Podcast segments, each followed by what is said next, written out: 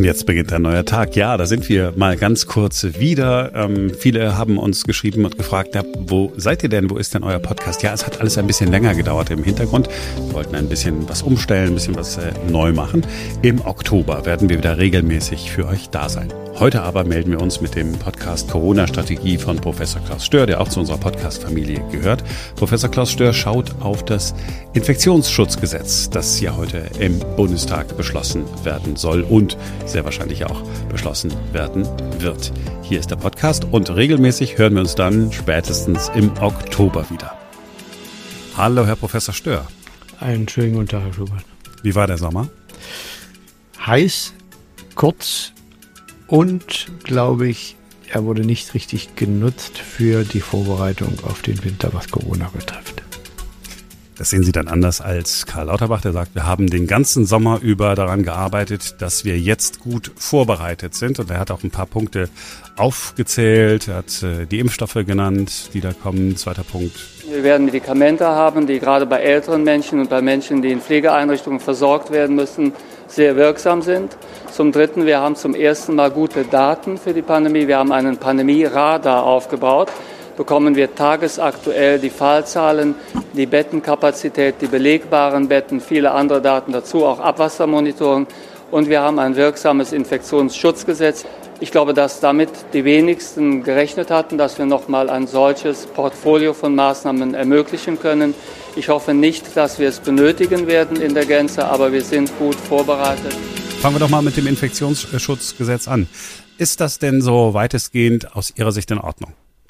Auf jeden Fall ist es erstmal richtig, dass man sich mit entsprechenden Regelungen, gesetzlichen Grundlagen auch auf den Herbst vorbereitet, denn letztendlich wird es eine Zunahme der Erkrankungen geben, auch der schweren Erkrankungen wieder.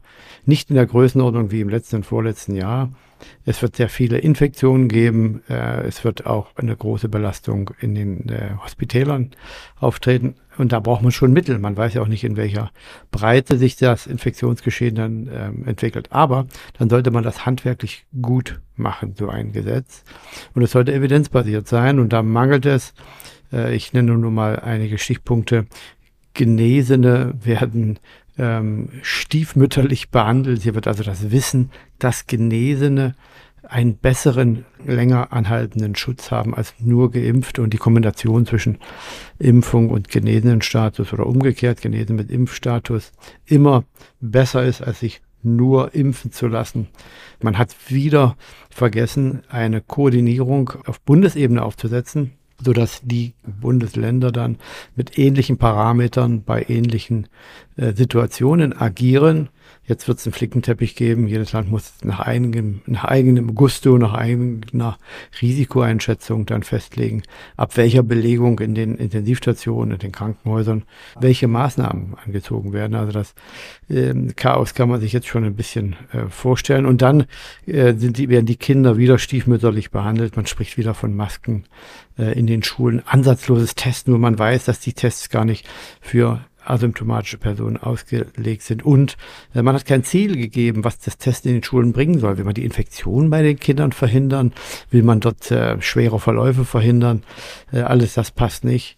Äh, und man hat wiederum ohne einen Bezug zur epidemiologischen Situation über einen Zeitraum zwischen Oktober und April eine Maßnahme oder mehrere Maßnahmen, also Masken tragen, jetzt in Bussen und äh, öffentlichen Verkehrsmitteln und in den Krankenhäusern, wo es ja eigentlich vernünftig ist, äh, angesetzt. Also es gibt eine große Menge von äh, evidenzbefreiten oder sogar gegen die Evidenz äh, stehenden ähm, Maßnahmen, die sind auch nicht mehr zeitgemäß zum Teil. Man spricht immer noch äh, hier über Isolation von Personen, die positiv getestet sind, also die krank sind oder die Kontaktpersonen sollen sich in Quarantäne begeben.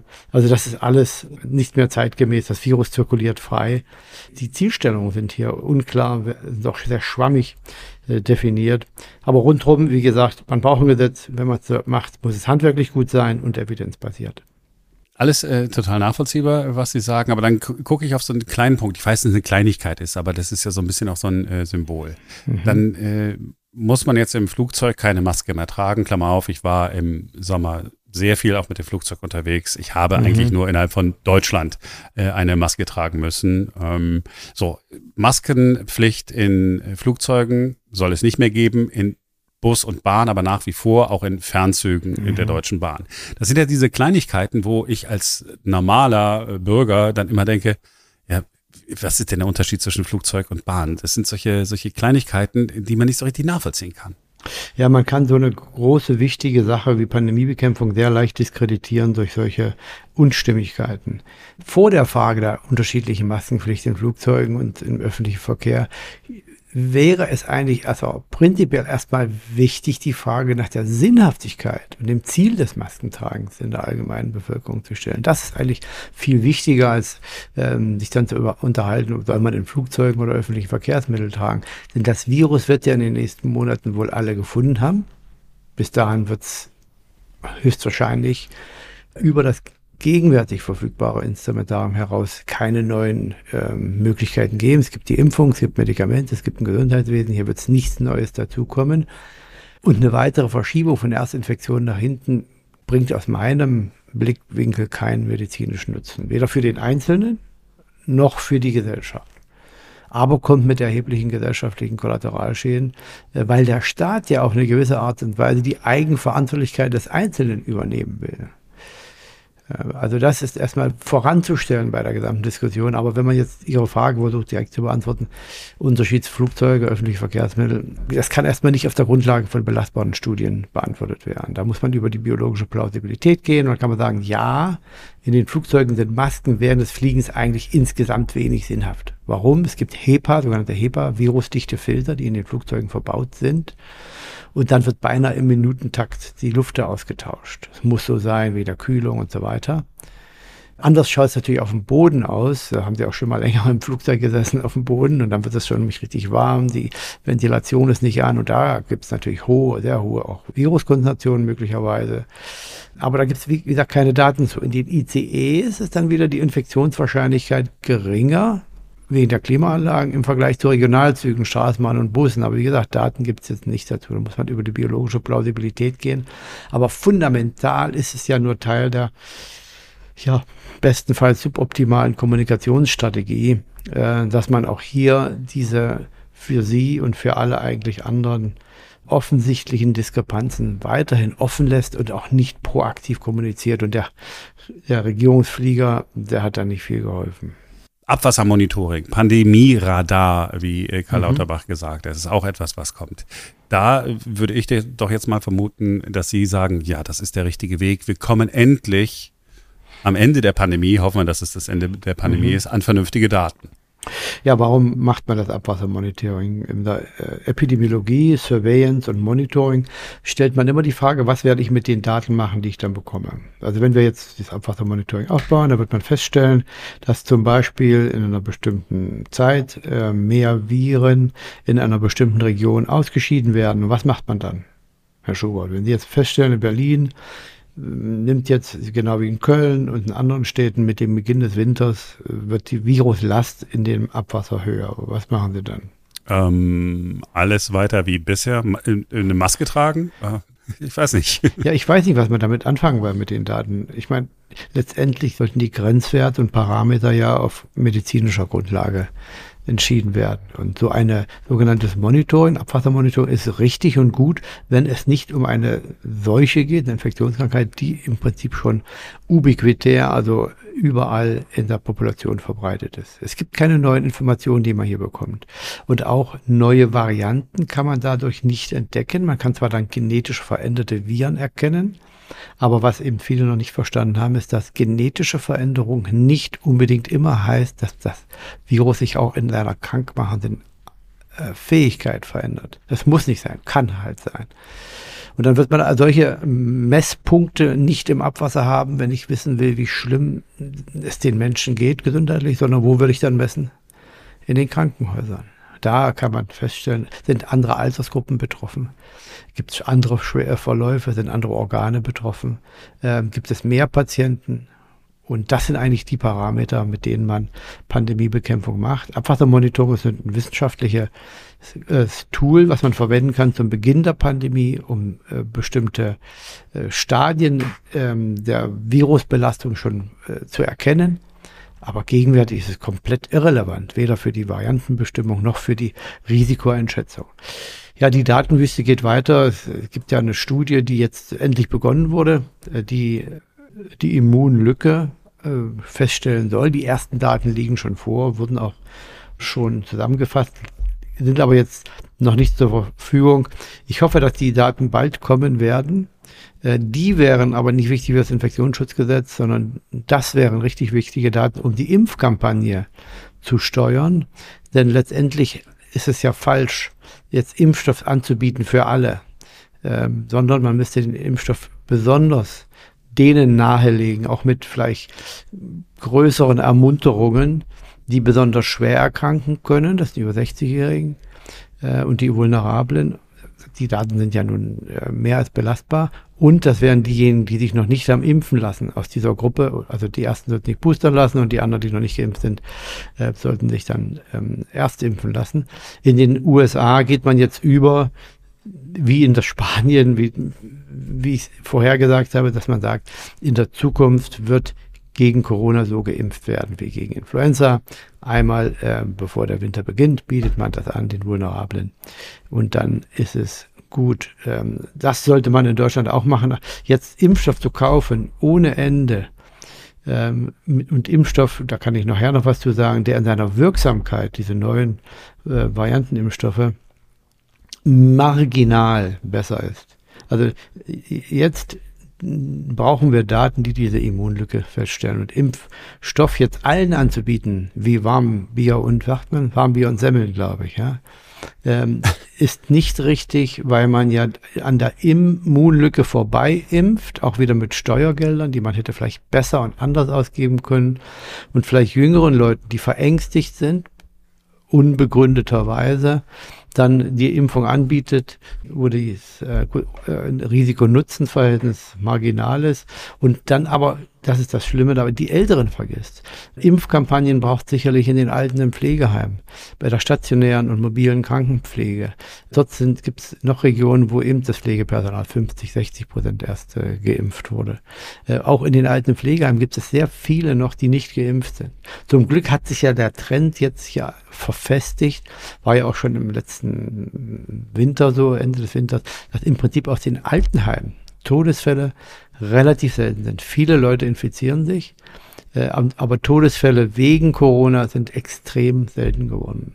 Also das muss man zu den Daten sagen. Datenwüste gibt es noch, aber jetzt brauchen wir die Daten, die uns helfen, die Immunlücke festzustellen. Die sind jetzt unterwegs. Äh, zum Glück hat das Bundesministerium für ähm, Forschung das bezahlt. Ähm, sonst hätten wir das sicherlich auch aufgesetzt. Sie haben ja zusammen mit anderen äh, das auch ganz schön angeschoben. Wissen Sie ungefähr oder können Sie abschätzen, wann wir äh, die Daten aus dieser Studie dann öffentlich diskutieren können?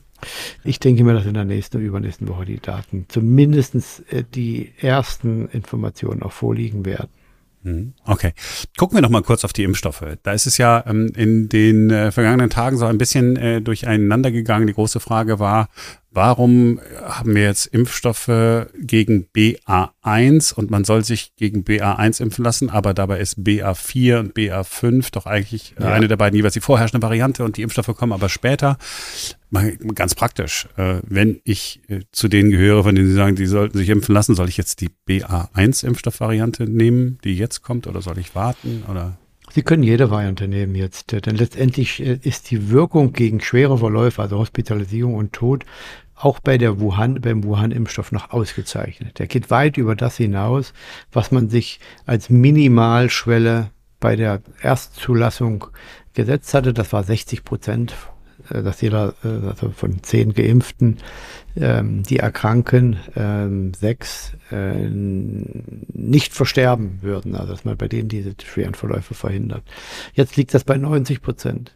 Äh, und äh, auch der Wuhan-Impfstoff äh, ist noch sehr, sehr gut hierbei. Es gibt marginale Verbesserungen, was die Antikörpertiter betrifft, bei den neuen auf angepassten Impfstoffen, wo der Stamm verbessert wurde. Aber es gibt keine Daten dazu. Also es gibt äh, hier Vermutungen biologisch plausibel sind marginale Verbesserungen. Also jeder, der jetzt kommt an Impfstoff, wenn Sie es wirklich jetzt brauchen, äh, Herr Schubert, wenn Sie tatsächlich zu dieser vulnerablen Gruppe gehören würden, würde ich natürlich erst fragen, wann haben Sie die letzte Impfung bekommen und haben Sie sich vielleicht infiziert? Und dann würde ich immer empfehlen, bis Ende September, Anfang Oktober zu warten, damit der Schutz dann auch den ganzen Winter einigermaßen sicher hält. Ansonsten müsste man sich äh, vielleicht nochmal im Februar nochmal impfen lassen, denn der Winter, der dauert ja ein Weilchen. Das wird also so wie bei der Influenza werden. Lassen Sie mich noch vielleicht zwei, drei Sachen, Worte zu den Impfstoffen sagen. Ja, äh, gerne. Zu dieser katastrophalen Kommunikationspolitik der Bundesregierung, leider durch äh, das Bundesgesundheitsministerium und letztendlich durch den Bundesgesundheitsminister, der wiederholt vollständig daneben sich geäußert hat, dass es die neuen Impfstoffe dann auch die Ansteckung verhindern. Äh, wer das sagt, hat fundamental noch nicht verstanden, dass es sich bei dieser Atemwegserkrankung, die natürlich auch andere Organe das eine oder andere Mal betreffen kann, um eine Infektion handelt, die nicht zur sterilen Immunität führt und auch die Impfung führt nicht zur sterilen Immunität. Das heißt, jeder, der sich impft oder infiziert, wird sich irgendwann nach Monaten, nach Jahren nochmal anstecken. Also auch die Impfung, da kann man sich 10 oder 20 Mal impfen lassen, wird nicht zur kompletten Verhinderung der Ansteckung führen. Über einen gewissen Zeitraum ist das Risiko geringer, aber bei entsprechenden Dosen, bei entsprechender äh, physischer Ausgangslage ist die Ansteckung auch dann wieder möglich.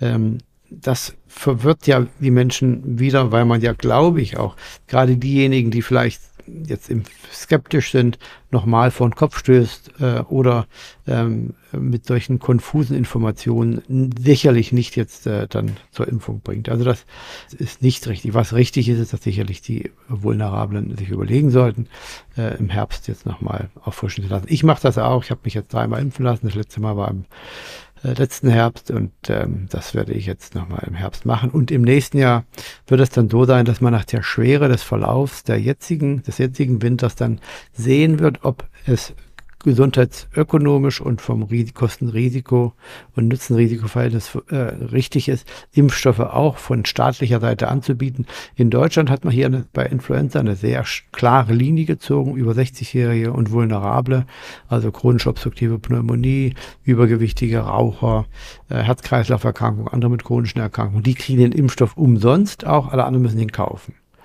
Weil man gesagt hat, das äh, gibt keinen Sinn für das Gesundheitswesen, den Impfstoff hier frei zu, äh, frei äh, zu vergeben. Und das sollte man und wird man sicherlich auch bei Corona machen. Ich glaube allerdings wird die Hemmschwelle hier geringer sein nach der Pandemie, dass man dann doch vielleicht ein bisschen großzügiger sein wird. Weil wir gerade bei diesem äh, Punkt sind. Äh, Karl Lauterbach hat in den äh, vergangenen Wochen ja für viel Aufregung gesorgt, weil er, ich habe es auch so verstanden, die STIKO indirekt aufgefordert hat, doch nur eine Impfempfehlung auch für Jüngere äh, auszusprechen. Er hat er hat genau gesagt, ich, ich möchte, dass alle eine Empfehlung bekommen, e, egal in welcher Altersgruppe sie sind. Das könnte ja auch die Empfehlung sein, sich nicht impfen äh, zu lassen. Aber auch da gab es ein bisschen Unruhe. Ja, das ist Teil des Ganzen. Schauen Sie, wenn äh, man weiß, dass die Impfung nur empfohlen wird, so hat die STIKO ja glasklar kommuniziert für die über 70-Jährigen. Äh, das war zu dem Zeitpunkt so und für die Vulnerablen, dann ist es ja implizit, dass für die anderen die Impfung nicht empfohlen wird. Aber das wollte der Herr Lauterbach nochmal, dass eine Impfung halt empfohlen wird, also auch nicht empfohlen wird für die. Ich glaube, das war so ein bisschen sein äh, Rettungsweg äh, aus seiner äh, Fehlkommunikation heraus, die er vorher gemacht hat, wo er äh, gesagt hat, dass er für all diejenigen, die einen entspannten Sommer wollen, doch die Impfung dann ähm, empfehlen würde. Und hinterher gesagt, nein, er hat sie nicht für alle empfohlen. Und das war jetzt sein, sein Rückzugsloch, höchstwahrscheinlich aus diesem Ko Kommunikationschaos. Das hilft ähm, nicht weiter. Ich frage mich auch, wo die Wissenschaftsjournalisten in Deutschland sind, wenn ähm, ein Minister solche Dinge äußert im ARD Morgenmagazin, dass so ein Impfstoff, der neuen Impfstoffe dann auch vor Ansteckung schützen, dann wird es nicht nur gesendet, sondern man bringt auch noch nicht mal ein Erratum dort und das Bund, die Kommunikationsstelle des Bundesgesundheitsministeriums sieht sich auch nicht genötigt, das, äh, das gerade zu rücken. Also schon, schon interessant. Ähm, die Diskussion hat es auch gegeben, äh, dass ursprünglich so, so vorgesehen war, dass nach äh, drei Monate nach der Impfung sozusagen das Impfzertifikat ungültig ah, wird. Jetzt kriege ich Zahnschmerzen, wenn Sie das schon erwähnen. Ja, das ja, ist tut mir leid, es geht nicht anders. Ja. Ist also auch völliger Humbug. Nein, das ist erstmal richtig sicherlich, dass man Grenzwerte setzt. Das muss man immer machen, auch wenn das eben äh, manchmal sehr mechanistisch erscheint. Der ab 60 Jahre impfen wir da drüber oder darunter. Aber wer ähm, hier den Genesenen nur einen dreimonatigen genesenen Status gibt, ist das schon, ist ja schon mal evidenzbefreit in der Diskussion. Und dann werden die geimpft, die müssen frisch geimpft sein, also müssen vor drei Monaten geimpft sein die Daten geben das ja auch nicht her. Und man zwingt ja die Leute damit, und das ist ja wieder das Konträre, eigentlich, dann wäre das, wer keine Maske tragen will im Restaurant und sich alle drei Monate impfen zu lassen, was ja auch wieder kontraindiziert ist. Also es ist bestenfalls schlecht durchdacht und schlecht handwerklich gemacht. Man könnte es auch anders beschreiben. Gut, was wir nicht tun wollen, habe ich äh, Ihrer Pause entnommen. Äh, völlig okay. Ein Punkt, auf den wir auch noch äh, gucken müssen, äh, weil Karl Lauterbach das auch äh, explizit erwähnt hat. Wir haben Medikamente, die sehr wirksam sind und dann komme ich mit meiner Klammer auf, die aber äh, nicht so richtig verschrieben worden sind. Stichwort äh, Paxlovid. Das ist schon durchaus ein Medikament, das wirklich gut helfen kann und müssen da die Ärzte in Deutschland aus Ihrer Sicht äh, bisschen flexibler sein und es häufiger verschreiben? Ja, das ist ähm, leider dann auch so nun, äh, dass das Bild entstanden ist, dass das Bundesgesundheitsministerium für Pfizer die Werbetrommel rührt. Ja, sowohl die Impfstoffe, die äh, wie warm wir angepriesen werden, weil man auch sehr viel gekauft hat, sicherlich aus meinem Blickwinkel auch übertrieben viel. Bis Januar ist noch unendlich viel Wuhan-Impfstoff da, der dann auch verfällt. Und nun hat man noch, ich glaube, 40 Millionen nachgekauft, da müsste ich auch nochmal nachschauen. Ähm, gegen Influenza werden in der Regel um die 35 bis 37 Prozent der über 60-Jährigen geimpft. Und das sind über 60er sind, glaube ich, äh, knapp 22 Millionen und dann noch ein paar andere Vulnerable dazu. Also man hat einfach zu viel Impfstoff und preist den jetzt an und dann gibt es natürlich Verschwörungstheorien, dass man das jetzt äh, unbedingt loswerden muss und dann auf der Gehaltsliste von Pfizer steht. Das ist natürlich alles Unsinn, aber der Eindruck entsteht schon, wenn ein Bundesgesundheitsminister an die Kassenärztlichen Vereinigung dann schreibt sogar und sagt hier, verschreibt mal mehr Paxlovid. Man hat es natürlich auch vom Bundesgesundheitsministerium sehr teuer gekauft. Viel zu viel. Ähm, nicht nur deswegen, weil das jetzt nicht verschrieben wird, sondern weil man sicherlich auch nicht bedacht hat, für wen das ist. Das ist ja für alle diejenigen, die einen potenziell schweren Verlauf haben und die noch nicht schwer erkrankt sind. Die Ärzte sehen einfach nicht mehr genügend schwere Verläufe oder sehen nicht mehr genügend Patienten, die solche äh, potenziellen klinisch, schwere klinische Verläufe ha haben könnten und verschreiben das deswegen nicht. So, jetzt hat man den Ärzten sogar noch Geld in die Hand gegeben, also nach dem Motto, wenn ihr das jetzt äh, verschreibt, dann kriegt ihr noch Geld dafür. Und ihr könnt Paxlovid-Prämie habe ich gelesen. Ja, genau. Und ihr könnt es auch selbst dispensieren. Also die Ärzte, Tierärzte und Pharmazeuten haben hier das Dispensierrecht, also sie können selbst Medikamente abgeben. Ähm, das ist eigentlich ausgenommen für bestimmte äh, Arztpraxen, äh, aber das hat man jetzt da ausgehebelt. Also das ist meines Erachtens schon, trägt zu diesem schlechten Bild des Bundesgesundheitsministeriums und seines Ministers schon bei. Aber prinzipiell ja, Paxlovid ist ein ähm, hochwirksames Medikament für die relativ kleine Gruppe derjenigen, die davon profitieren können. Das sind die, die einen schweren Verlauf haben können äh, und nicht geimpft sind. Das darf man auch immer nicht vergessen. Ja. Ähm, also da, bei denen ist das getestet worden und es sind natürlich auch Nebenwirkungen vorhanden. Ja, und da, wenn es nicht so viel schwere Verläufe gibt oder potenziell schwere Verläufe und die, die vulnerabel sind, jetzt geimpft sind, dann wird, bleibt man halt auf dem Mittel sitzen. Das hat man eben nicht so richtig bedacht. Ja, ich habe mir auch äh, so vorgestellt, würde es jetzt irgendeinen Arzt geben, der sagt, Mensch, ja, ich könnte jetzt Paxlovid verschreiben, ich glaube, du brauchst es auch, aber ich tue es mal nicht. Das und ich könnte sogar noch Geld damit verdienen. Ja, also das hätte ich gar nicht, kam mir gar nicht so äh, in den Sinn, aber Sie haben es ganz gut erklärt. Wenn es weniger Menschen gibt, die einen möglichen schweren Verlauf haben, ist ja auch klar, dass man Paxlovid nicht so häufig verschreiben muss. Ist ja eigentlich dann am Ende des, des Tages was Gutes, wenn so man es nicht verschreiben muss. Ne? So ist es, ja. Sie haben äh, zu Beginn unseres Gesprächs schon mal gesagt, ja, wir werden äh, auch äh, höhere Fallzahlen wieder sehen in diesem Herbst und in diesem Winter, weil das eben nun mal auf der Nordhalbkugel äh, so ist. Äh, natürlich die simple Frage an einen Virologen und Epidemiologen ist, wie schlimm kann es denn werden? Es wird schon heftig werden, aber die, die Frage ist, wie messen wir Heftigkeit? Äh, werden es die Inzidenzen sein? Sind es die äh, Hospitalisierungsraten? Sind es die Hospitalisierungseinweisungen, die Intensivstationbelegung oder die Einweisung auf die Intensivstation oder sind es die Todesfälle?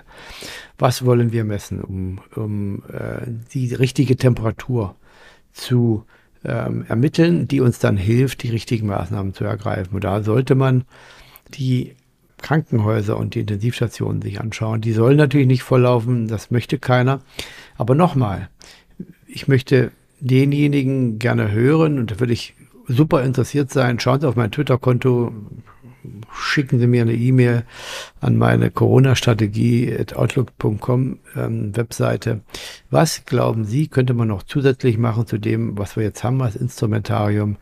Impfung, kann ja jeder sich impfen lassen, sogar runter bis fünf Jahre. Medikamente und ein belastbares Gesundheitswesen.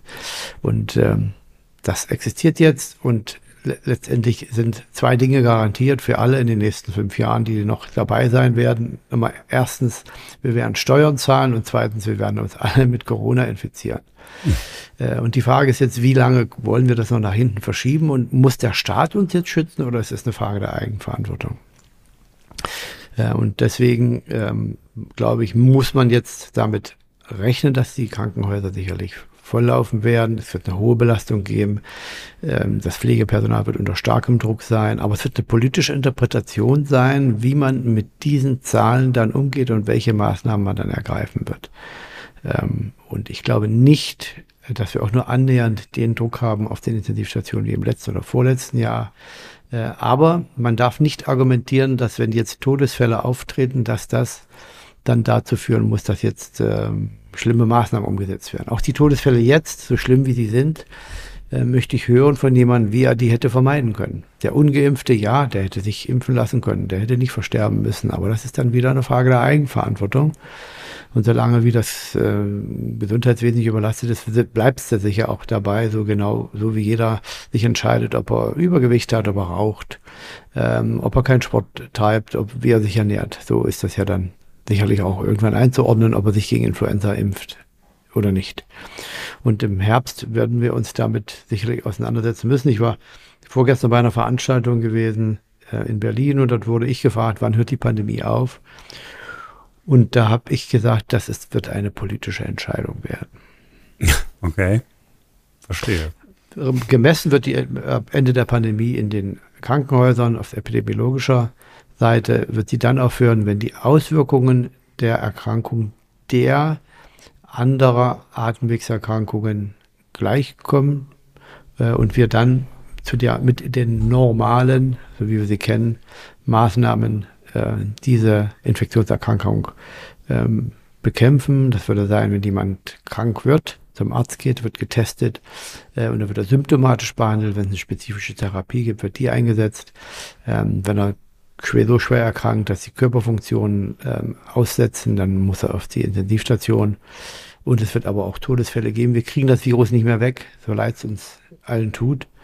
Äh, und bessere Ausstattung als wir jetzt haben, bekommen wir nicht. Und, es, und der Wunschglaube, dass wir in den nächsten Jahren vielleicht Impfstoffe bekommen, die dann auch auf der Schleimhaut wirken und dann die Infektion ähm, äh, vollständig vermeiden, ist ein Wunsch. Äh, den darf man nicht zur Realität äh, ähm, stilisieren.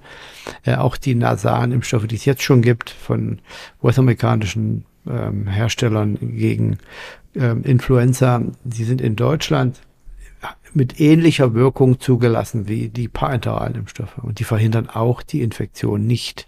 Das wird so auch nicht möglich sein.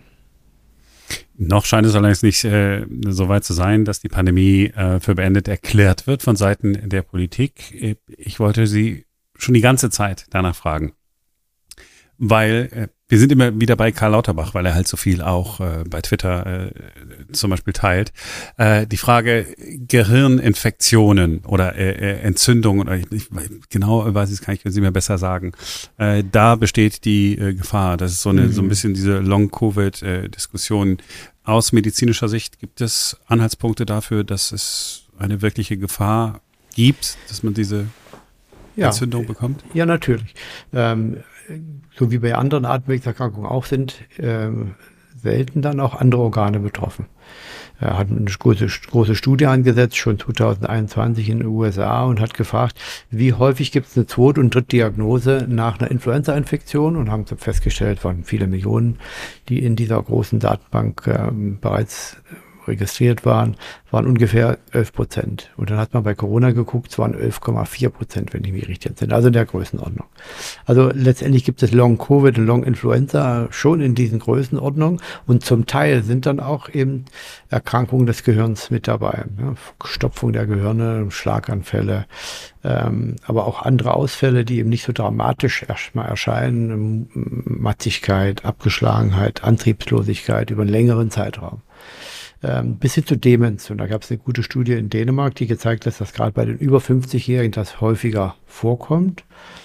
Was man da vergessen hat bei dem Twittern durch den Gesundheitsminister war, dass das eben auch temporär war, ähm, dass es also in den allermeisten Fällen wieder verschwunden ist und man hat die, hat die Größenordnung weggelassen. Natürlich kommt es vor, es kommt auch vor, dass äh, Kinder ertrinken das sind ungefähr 50 bis 70 jedes Jahr, aber deswegen heißt es ja nun nicht, dass man die Kinder nicht zum Schwimmunterricht geben soll, dass sie ihr Schwimmabzeichen bekommen und schwimmen lernen. Ne? Das ist alles eine Frage der, der Proportionalität ähm, und dann dazu noch dann als Bundesgesundheitsminister zu sagen, weil es solche Erkrankungen gibt, die extrem selten sind, das hat man weggelassen, sollten sich die über 60-Jährigen äh, auch impfen lassen, da verliert die Impfkampagne an Substanz. Das ist ja das Tragische dabei. Natürlich ist es richtig, dass sie über 60-Jährigen sich impfen lassen. Aber wenn man das mit solchen fadenscheinigen, nicht auf der Verhältnismäßigkeit beruhenden ähm, Motivationen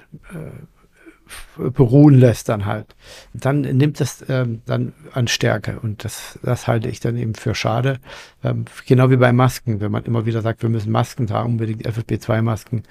Man weiß ja nun, braucht man nur mit der Bus und Bahn mal fahren oder im Flugzeug sitzen, wer wie FFP2-Masken trägt. Die sitzen dann vorne als Schnäbelchen drauf oder sind so groß, dass die Augen, Augäpfel gar nicht mehr rausgucken oder man hat unten sogar Schlitze reingeschnitten. Ähm, das, das ist eben äh, auch nicht zuträglich, wenn man solche nicht richtigen äh, Begründungen findet für eigentlich die richtigen Maßnahmen. Letzte Frage. Stand der Dinge heute, an dem Tag, an dem wir miteinander sprechen, gibt es irgendwo auf der Welt irgendwelche Erkenntnisse darüber, dass es äh, Mutationen des Virus mhm. gibt, die irgendwem Sorgen machen müssten? Nein, nochmal zum Hintergrund. Das Virus verändert sich ständig. Es werden pro Woche, jetzt ändert sich das auch, ähm, viele Hunderte, in einem Monat viele Tausende leicht genetisch veränderte Viren registriert. Äh, aber diese genetischen Veränderungen müssen nicht notwendigerweise auch mit den biologischen Veränderungen, wir nennen das antigenetischen Veränderungen, äh, einhergehen. Und die Leute, die sequenzieren und dann auf und abspringen äh, und diese Aminosäureersetzung oder Veränderung feststellen und dann um gleich die Alarmglocken schrillen lassen, haben nicht verstanden, dass diese genetischen Veränderungen, wo die eine oder andere Aminosäure dann mal ausgetauscht oder weggelassen ist, nicht notwendigerweise auch zu einer veränderten Krankheitsverlauf einer anderen betroffenen Altersgruppe äh, oder anderen betroffenen Organen führen muss oder zum äh, Unterlaufen des Immunschutzes. Also wir sehen so eine Variante noch nicht. Und wenn die vielen, Antigen die vielen genetisch Veränderten, die jetzt weiterhin auftreten werden, kein Unterlaufen des Immunschutzes ähm, an, ähm, zeigen oder veränderte Krankheitsverläufe an der Altersgruppen, dann wird das auch so bleiben. Aber äh, ich muss Sie enttäuschen, ähm, Herr Schubert, es wird eine neue Variante geben äh, und vielleicht sogar schon im Frühjahr nächsten Jahres.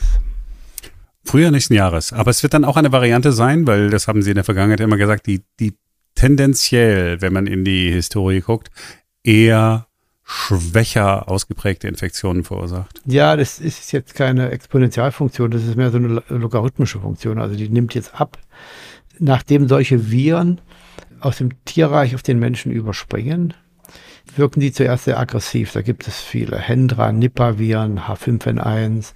Ähm, viele Zoonosen ähm, sind ja vom Erreger, die vom Tier, Mensch, vom Tier auf Mensch übergesprungen sind, die verursachen schwere Erkrankungen. Und dann passt sich das Virus an über einen relativ relativ kurzen Zeitraum sehr schnell. Das haben wir gesehen. Und dann läuft diese Anpassung aus und es entsteht eine, ein Equilibrium, ein Ausgleich zwischen dem Erreger, der Umwelt und dem, dem Wirt. Und diese Abschwächung wird jetzt nicht mehr viel weitergehen. Davon würde ich ausgehen. Aber es kann sein, dass dieses Virus, das jetzt relativ relativ mild äh, an Erkrankung, äh, Erkrankung verursacht, weil schon so viele Leute Immunantwort ähm, haben, jetzt eine antigenetische neue Variante sich bildet, dass der Immunschutz nicht mehr so gut ist und dann wird es mal wieder so ein, so ein Influenza-Winter geben. Es wird dann vielleicht ein Corona-Winter sein, wo sehr viel mehr Leute erkranken. Dann holt sich jeder wieder diese neue Immunität von der Variante und dann hält das wieder drei, vier, fünf, sieben Jahre und dann gibt's wieder mal so einen Winter. Aber dass dies, diese Abschwächung der Pathogenität, der äh, in, äh, innewohnenden Pathogenität jetzt nochmal solche großen Stufen nimmt, wie wir das gesehen haben zu Omikron, das glaube ich nicht. Also wir sind jetzt schon bei einer relativ schwachen Variante, mit der wir theoretisch gut leben könnten. So ist es. Herr Professor Stör, haben Sie vielen Dank für Ihre Zeit. Ich bedanke mich bei Ihnen. Soweit diese Ausgabe von Corona-Strategie mit Professor Klaus Stör. Melden Sie sich doch direkt bei uns oder auch bei Professor Klaus Stör. In den Shownotes dieses Podcasts finden Sie den E-Mail-Kontakt und auch den Link zum Twitter-Account von Professor Stör.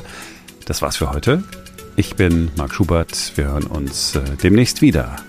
Corona-Strategie mit Professor Klaus Stör ist eine Produktion von New Media.